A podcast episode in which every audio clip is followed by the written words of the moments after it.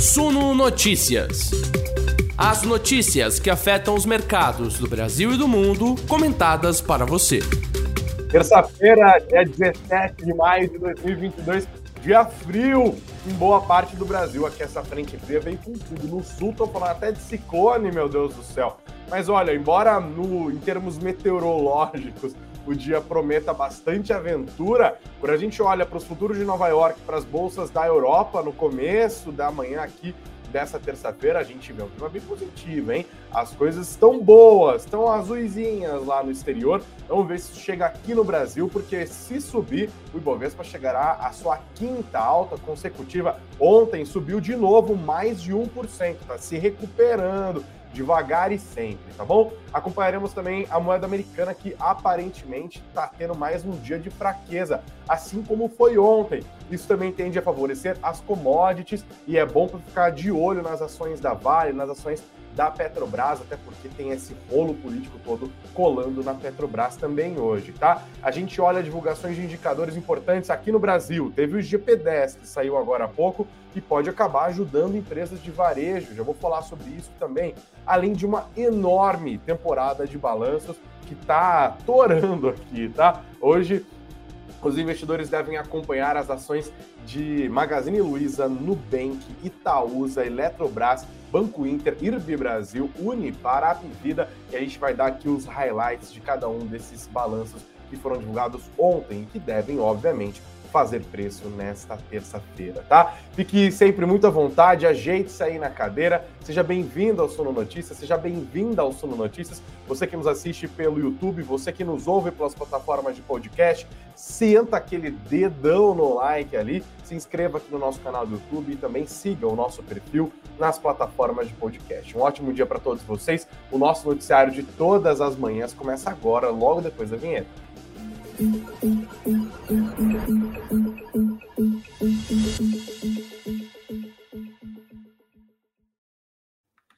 dia, investidores. Bom dia a todos que já estão mandando as mensagens aqui. Perguntei para vocês se está frio aqui. O Elton já falou que já deixou o like dele. Obrigado, Elton. Ao Diego Fernandes também. Ao Jubileu Silva, deixando o bom dia dele aqui. Falou que tá que não tá frio não, porque ele mora na Bahia, mas fora que vai bater no Nordeste, em alguns lugares, é, até no Norte mesmo, assim, Pantanal, vai ficar friozão. Claro que é do outro lado do Brasil aqui, né? Mas frio na Bahia é difícil mesmo, né, Jubileu? Obrigado pelo seu comentário. A Janete Benarroz também deixando o bom dia dela aqui. O Paulo Filho, bom dia, investidores.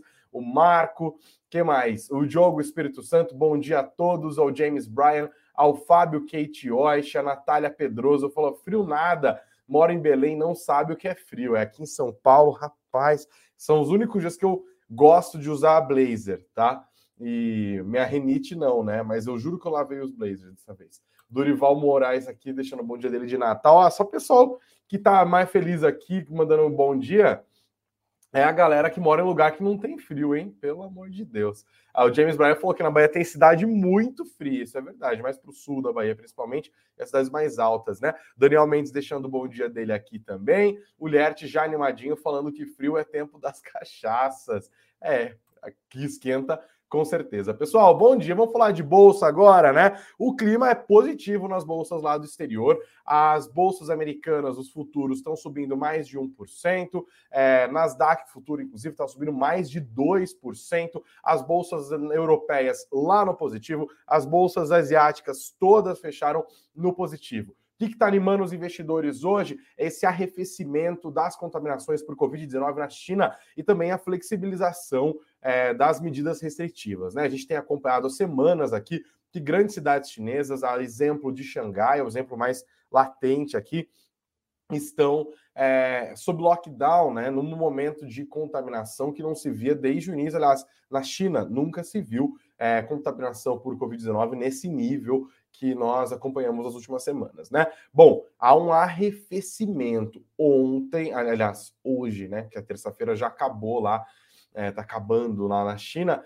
Foi o terceiro dia consecutivo em Xangai em que a cidade não registrou infecção por Covid-19 fora das zonas de quarentena da cidade, tá? Então, isso é bem importante, mostra um arrefecimento, já está havendo uma flexibilização em bares, restaurantes, fábricas, centros comerciais, e a expectativa é que isso continue a acontecer e que haja uma abertura completa nas próximas duas semanas e que tudo fique normalizado a partir do dia 1 de junho. Isso está animando os investidores, mesmo com os dados recentes indicando desaceleração econômica da China, a combinação de uma flexibilização maior, de um arrefecimento da pandemia na segunda maior economia do planeta, junto com compromissos que vêm sendo reafirmados pelo governo chinês de que eles vão fazer tudo possível para dar sustentação à economia, está deixando o mercado mais animado, tá? Os preços do petróleo estão subindo agora no começo dessa manhã, mas claro, a gente tem que acompanhar com muita cautela essa história de petróleo, porque é de uma volatilidade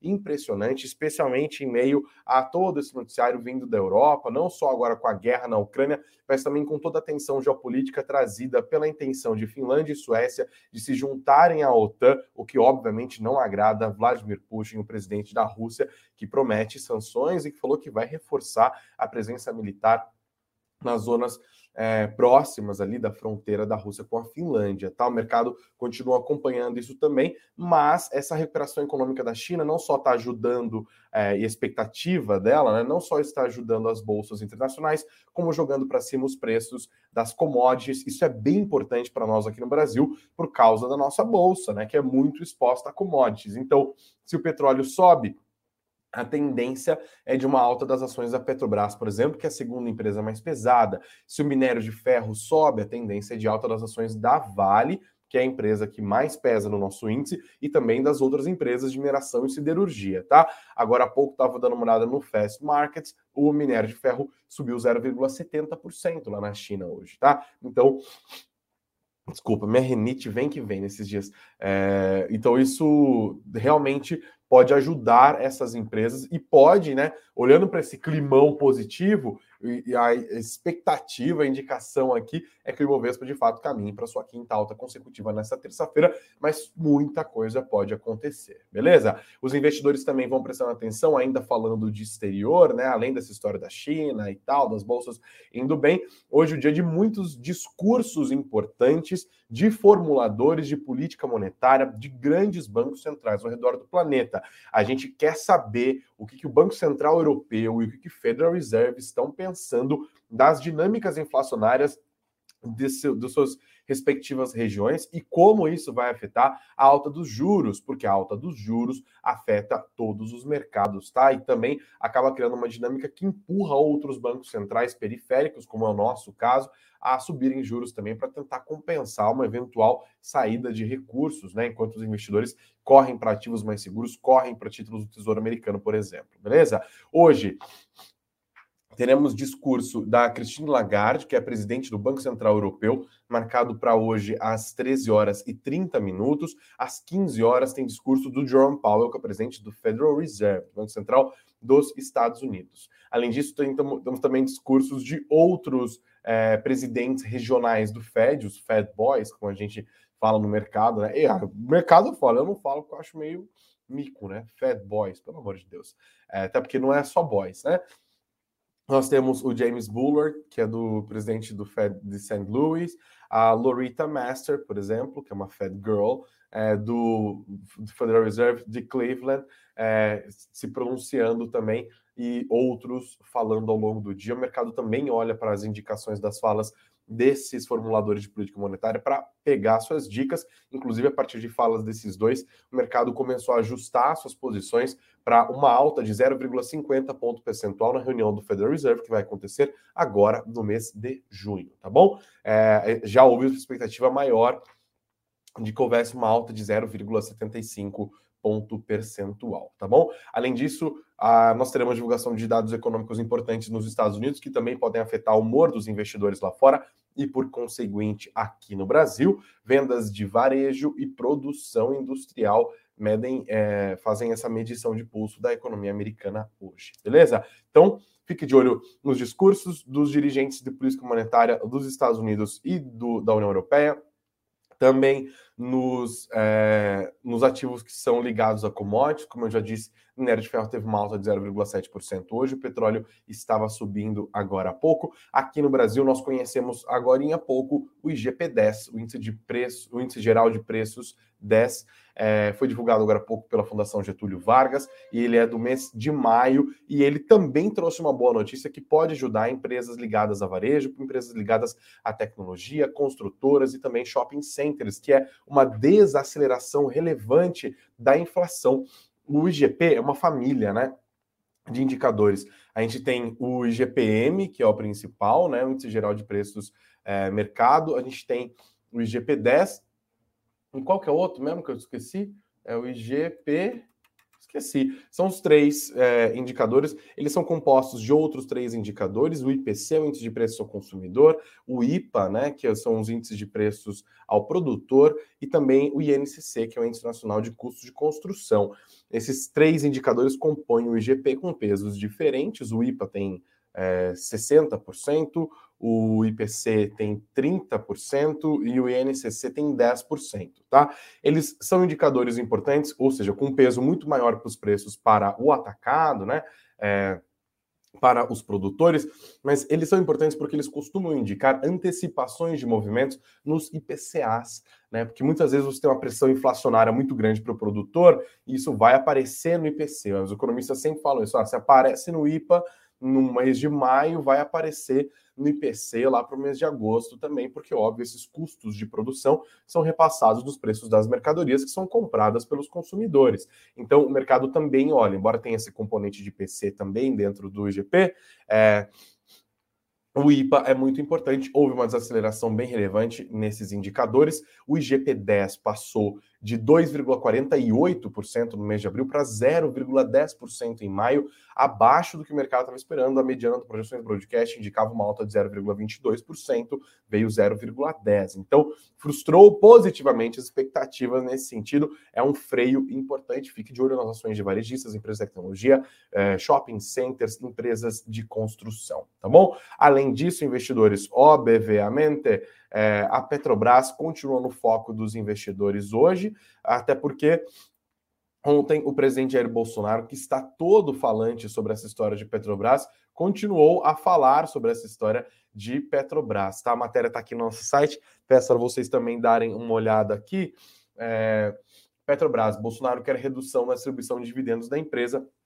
Ele foi com tudo para cima do lucro da Petrobras e falou que a Petrobras está lucrando de maneira excessiva e prometeu entrar na empresa. Sabe-se lá o que é que isso significa, mas a gente vai continuar prestando atenção nisso também, obviamente. Mas nos últimos dias a alta do petróleo tem compensado os riscos que são associados aqui à Petrobras, tá? Então a gente também, é... desculpa, vai prestar atenção nisso ao longo de todo o dia, beleza? A gente volta a falar agora também sobre as ações que devem ser moldadas pelos balanços divulgados nesta segunda-feira. Ontem foi um dia de montanha de balanço. E para não te entediar com uma montanheira de, de números, eu vou fazer assim os highlights, tá? Tá tudo no nosso site, tá no suno.com.br barra notícias, suno.com.br barra notícias. Vou compartilhar a tela com vocês aqui e a gente já vai falando aqui. Magazine Luiza. Houve reversão no lucro tá, em relação ao primeiro trimestre de 2022 e um prejuízo de 161 milhões de reais no primeiro trimestre, aliás, em relação ao primeiro trimestre de 2021, né?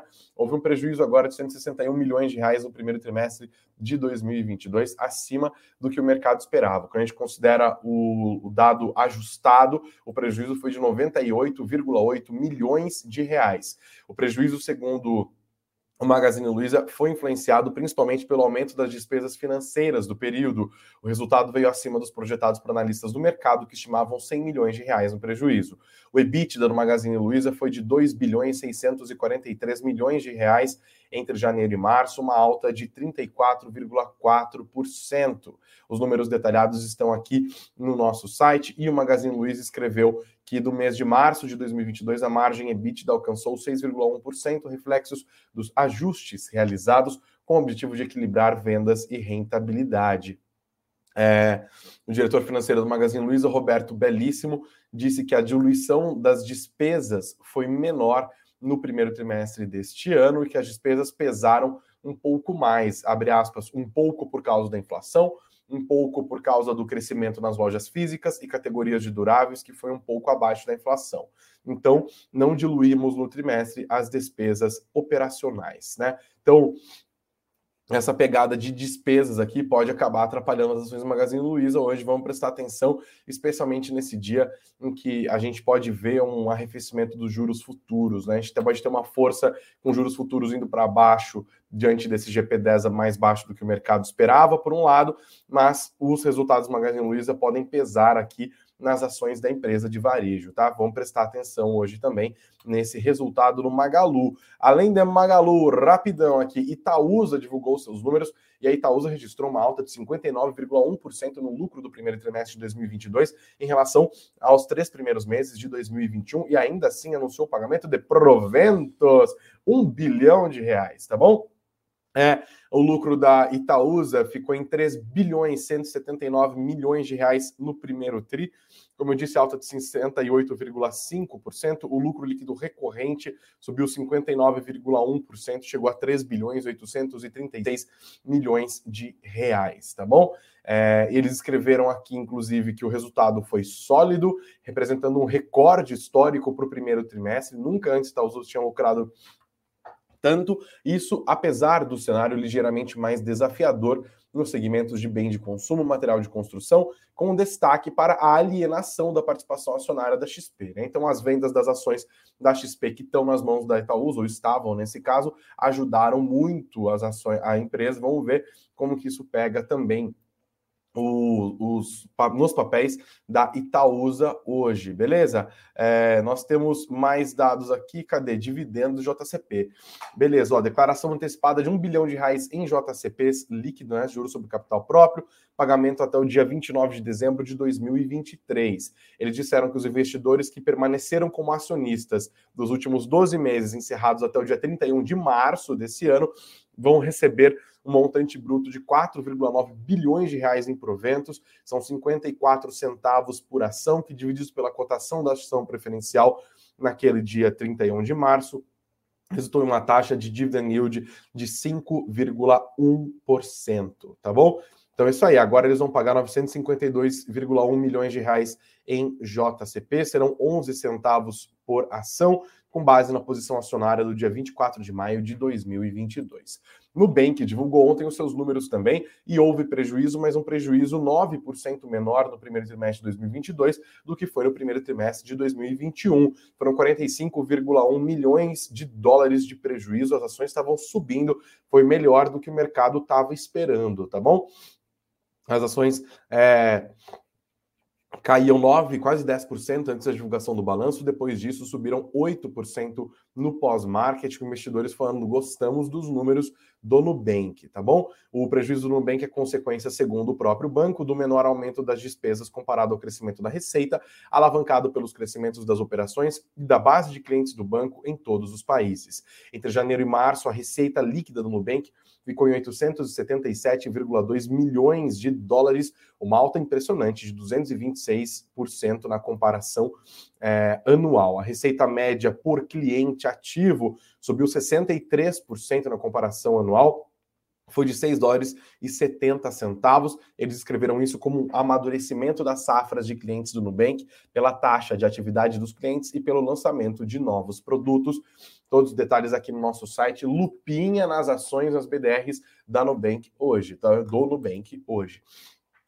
Banco Inter, é, lucro de 27 milhões de reais hoje, tá? 27,5 milhões de reais no primeiro TRI, alta de 31,8%, tá? Um belo do número é, em relação ao mesmo trimestre no passado, um Banco Inter que se prepara para abrir capital lá na Nasdaq, tá? É, de janeiro a março, a margem financeira do banco ficou em 544,5 milhões, uma alta de 78,2% na comparação anual, segundo o, o, Banco Inter.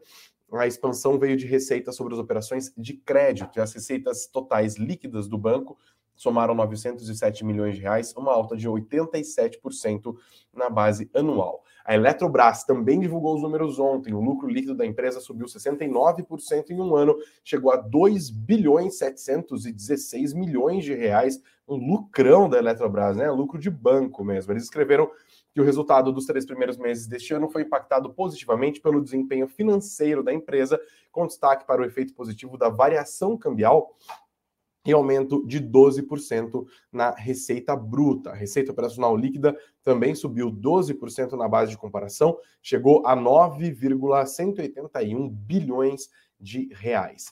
IRB Brasil também divulgou os números e olha só, o lucro do IRB Brasil subiu 58% na comparação anual, chegou a 80,5 milhões de reais em comparação com o ano passado, tá? E no quarto TRI de 2021, Uh, o IRB teve um prejuízo de 370,9 milhões, então foi um movimento bastante importante, passando de um prejuízo enorme no quarto TRI para um lucro no primeiro TRI, beleza, mas já tinha lucrado no mesmo TRI do ano passado. Sim, mas subiu 58%. Agora tentar entender melhor é, como que ficou a composição desse balanço do IRB Brasil, tá? Mas aqui os números estão no nosso site. A resseguradora informou que teve impacto de sinistros maiores nos ramos rural e de vida, mas que os prêmios nos, dois segmentos deram, apesar dos, dos segmentos terem dado um salto no resultado anual, é, o primeiro trimestre foi importante na renovação de contratos dos clientes, beleza? Essa renovação chegou a 86% neste ano. Os dados estão aqui no nosso site, você detalha, fique de olho também nas ações do IRB Brasil. A Unipar também viu o seu lucro subir no ano passado, tá? Um belíssimo é, lucro de 449 milhões de reais, alta de 59% na comparação é, anual aqui, tá?